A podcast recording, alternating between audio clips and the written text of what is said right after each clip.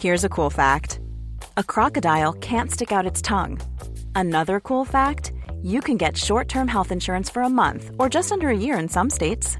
United Healthcare short term insurance plans are designed for people who are between jobs, coming off their parents' plan, or turning a side hustle into a full time gig. Underwritten by Golden Rule Insurance Company, they offer flexible, budget friendly coverage with access to a nationwide network of doctors and hospitals. Get more cool facts about United Healthcare short term plans at uh1.com.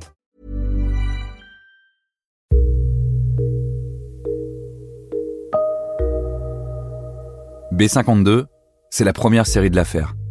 Une histoire de trafic de coke, l'arrestation d'un baron de la drogue qui a été traqué pendant plus d'un an par les stupes entre la Colombie et Bayonne.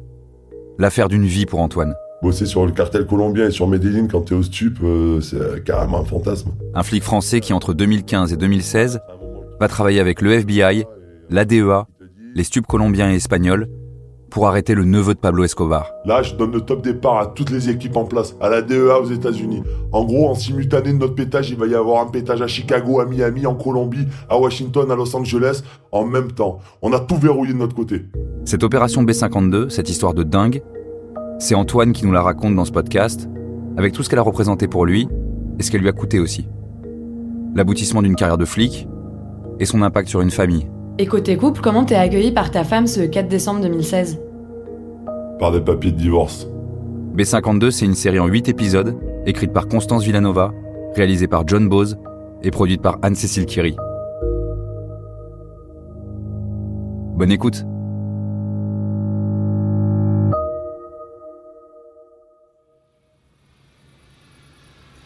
Mercredi 30 novembre 2016, 18h30.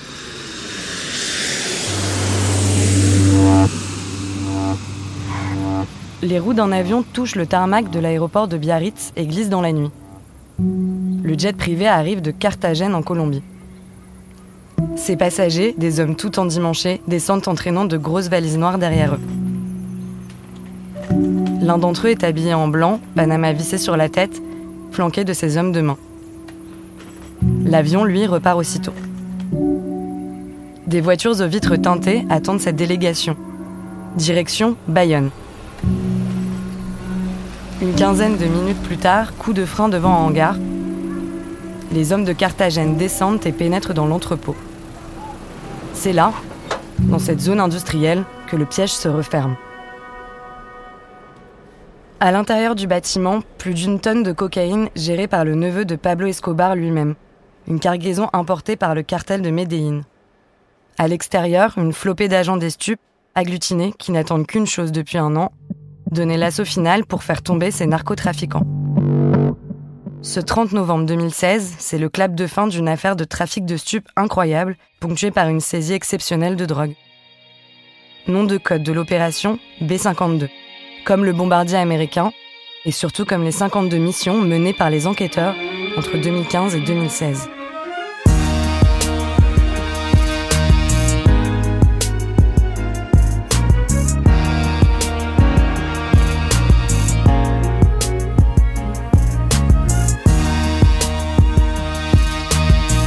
Je m'appelle Constance Villanova, je suis journaliste spécialiste en faits divers.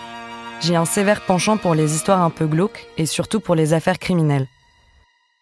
Vous écoutez le premier épisode de l'affaire B52. Le 18 mars 2021, j'ai rencontré Antoine, 40 ans. Antoine, c'est ce qu'on appelle communément un grand flic. Sa carrière fulgurante le propulse d'un poste à Grigny dans le 91 jusqu'à la crime et au stup vois ma hiérarchie, vous les perdez pas, vous les perdez pas. On n'a plus de radio, on est en dehors de la France, donc euh, on n'a aucun moyen de... Antoine, c'est une pile électrique, jamais à court d'anecdotes sur les coulisses de son boulot. Mais Antoine, ce n'est évidemment pas son vrai nom. Après 20 ans à enquêter de dealer en baron de la drogue, il risque gros. L'anonymat reste donc de mise. Le 30 novembre 2016 à Bayonne, Antoine était là, planqué avec ses collègues, avant de saisir cette tonne de coke. Ce moment, il l'attendait depuis un an. C'est Antoine qui a emmené la dizaine de narcos au commissariat de Bordeaux. C'est lui qui a remonté la piste d'un trafic tentaculaire de Miami à Medellín, en passant par Biarritz, Madrid et même les territoires des FARC dans la jungle. B52, c'est l'affaire de sa vie. celle qu'il a mobilisée avec ses collègues sur une année entière, celle où il a arrêté le neveu de Pablo Escobar. Avoir accès à la parole d'ex des stupes comme Antoine est rarissime. Échanger avec lui, c'est accéder à une mine d'or d'informations sur un trafic hors norme dont on sait peu de choses. La drogue, stockée dans un hangar de Bayonne, venait tout juste d'arriver de Colombie par avion privé. Elle s'apprêtait à être revendue. En... La saisie de plus d'une tonne de cocaïne, dont la valeur marchande est évaluée à 100 millions d'euros. Un trafic international de cocaïne d'une ampleur inédite. À part un papier dans Le Parisien et un emballement médiatique d'une journée à la télévision régionale, B52 a été traité en surface. Comment les enquêteurs ont-ils réussi à remonter à la source de ce trafic-là? Comment ont-ils bossé avec leurs agents américains, colombiens et espagnols? Comment la célèbre DEA a-t-elle dû s'appuyer sur la brigade des stupes de Nanterre pour mettre à terre un cartel international? Bref, comment Antoine et ses collègues ont-ils réussi leur coup?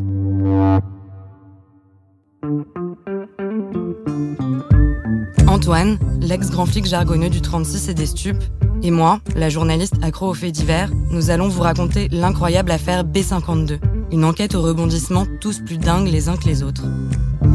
Mais les récits qui concernent le 36 sont très souvent traités par des journalistes et des experts hommes.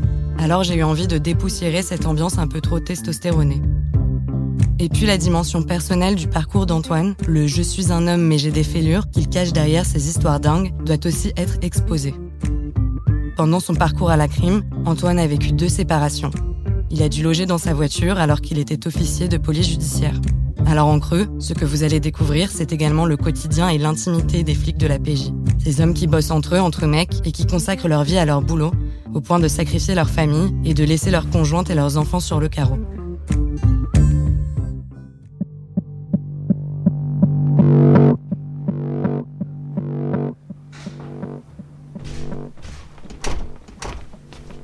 On y va. On est bon? Ouais. Allez. On est en décembre 2015, t'as 35 ans et tu travailles à l'Office des stupes à Nanterre. Donc l'octrice. Et là, en réunion, des agents de la DEA débarquent dans vos locaux. La DEA, c'est la Drug Enforcement Administration, donc l'agence fédérale américaine qui s'occupe des stupéfiants aux États-Unis. Est-ce que tu peux nous raconter? On les reçoit dans notre salle de réunion à Nanterre, donc l'échange après se continue dans notre salle de repos. Euh, c'est assez étrange d'ailleurs parce que enfin c'est un endroit avec des télés, des canapés. euh, c'est un lieu de vie un peu pour nous. euh, On y fait même un peu la teuf des fois. Et là donc on voit arriver euh, donc ce trio avec euh, le premier c'est un mec d'un mètre 75. euh, c'est un ancien GI. Il a une coupe un peu militaire. euh, il vient de Washington. Le mec. euh, c'est euh, de suite on voit que c'est un américain, il parle français, il a un accent à couper au couteau. hein. Mais bon, euh, ça il parle il parle français d'ailleurs, donc ça va nous aider pour la suite. Lui particulièrement, il vient en mission pour pour quatre ans en France. Donc euh, pour eux c'est très important d'avoir ce, ce type de rapport déjà avec euh, nous, qu'on est quand même leurs homologues en France. Et, euh, et là parce qu'ils vont nous annoncer une information qui est qui est assez capitale. Euh, le deuxième c'est un mec un peu tonique. Euh, parle pas du tout français avec un gros accent américain. Enfin, tu vois le genre, quoi. Et à ses côtés, il y a une petite nana, euh, c'est une femme du FBI. Et euh, l'anecdote un peu, c'est que son père a créé la DEA dans les années 50. Donc c'est assez impressionnant, enfin, c'est un trio qui pèse, quoi. Et qu'est-ce qu'ils vous annoncent? Enfin, pourquoi ils viennent vous voir à Nanterre? Bah, en fait, ils ont repéré les Français qui viennent en Colombie pour se fournir de cam. Et euh, il y a une discussion en cours entre Français et Colombiens, donc ils ont intercepté des lignes. On sait pas trop sur le coup euh, comment ils savent l'information, puis ils sont assez euh, discrets là-dessus. Par contre, ce qu'on sait, c'est qu'ils cherchent un endroit, apparemment, de ce qu'ils disent, pour faire atterrir un avion qui serait bien chargé. Euh, On parle de plusieurs centaines de kilos de cocaïne. Ils nous donnent quand même comme information que ça serait probablement le cartel de Medellin qui serait derrière tout ça. Et donc le cartel de Medellín, c'est une organisation colombienne euh, qui a connu son apogée dans les années 80 et qui fournissait 80% de la cocaïne à l'Europe. Et euh, ça a été fondé par Pablo Escobar, le roi du trafic colombien. Pour, l'instant, euh, nous, on n'en sait rien de tout ça, en vrai. Euh, on sait pas si c'est vrai, si c'est faux. Ce qu'on sait à ce moment-là, en 2015, c'est que la cocaïne, elle se démocratise en France. Et que, pour nous, c'était... euh, on travaille exclusivement sur des mecs de cité qui font des remontées de shit par des go fast ou d'autres euh, voies de d'autres routes. Et euh, ça, c'est le cœur de notre métier, de base. On a effectivement de la cocaïne qui arrive en France, mais on s'intéresse plus aux Antilles, beaucoup la Guyane, parce qu'on a énormément de mules qui arrivent à l'aéroport de Roissy, par exemple, ou la Martinique, parce que c'est une plaque tournante, euh, vu euh, son positionnement géographique, avec euh, très proche du Venezuela, et la Guadeloupe aussi, voilà, toutes nos îles françaises jusqu'à Saint-Martin. Mais du coup, Medellin, et vous avez jamais eu affaire à ça à l'octrice On a des Colombiens qui font de l'importation, mais par valise et des mules, mais on n'a pas de cartel, réellement. Du moins, on n'est jamais arrivé jusque-là. Et c'est un peu un fantasme pour un flic euh, des stupes. Parce que quand même, euh, Pablo Escobar, la Colombie, la cocaïne, enfin c'est des choses qui nous parlent à tous, quoi. Et euh, quand ils viennent nous raconter ça, je veux pas dire que c'est un peu comme un Graal, mais quelque part, euh, ça nous excite tous. Et on veut savoir un peu ce qu'il y a derrière, tu vois. Et comment vous réagissez? Vous ouvrez une enquête tout de suite? Alors non, parce que pour le coup, ouvrir une enquête, pour nous, ça nous bloque un petit peu aussi. Parce que si on ouvre une enquête sur quelque chose qui ne se produit pas derrière, déjà ça va casser euh, peut-être un peu la procédure. S'il y a des événements qui changent en fonction, parce qu'effectivement les trafiquants sont imprévisibles.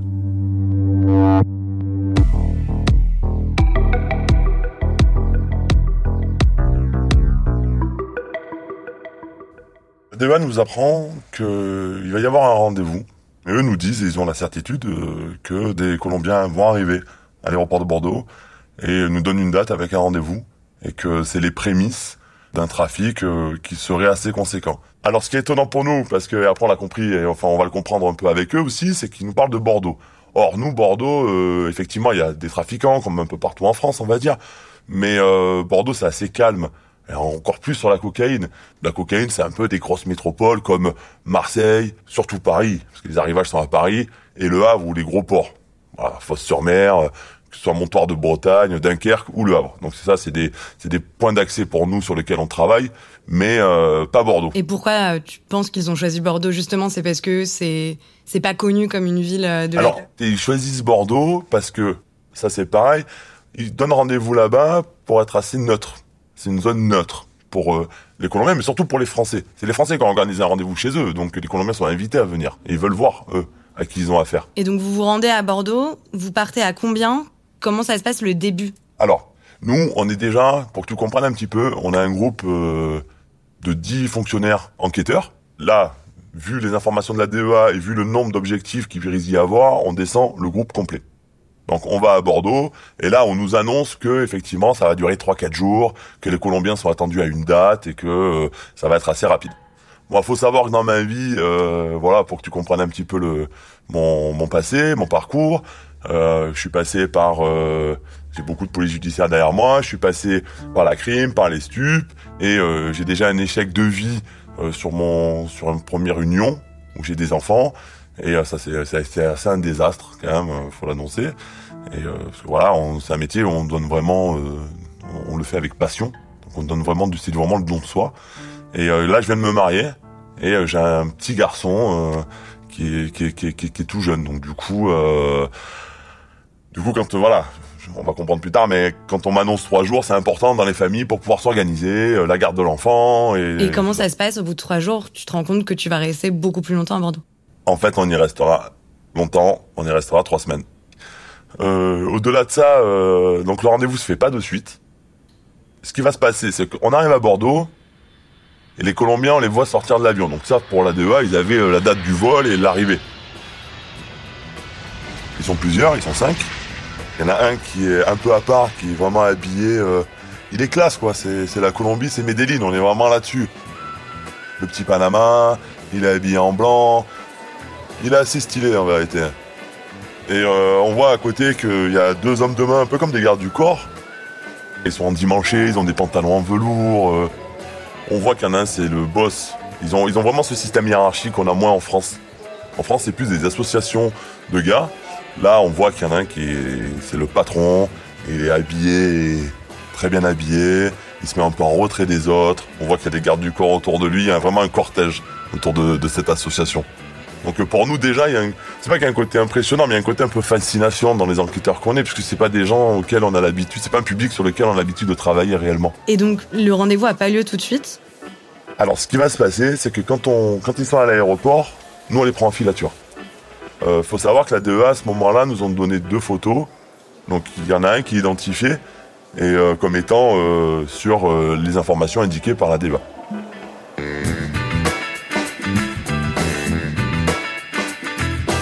L'affaire B52 est une série de Paradiso Media, écrite par Constance Villanova et Antoine.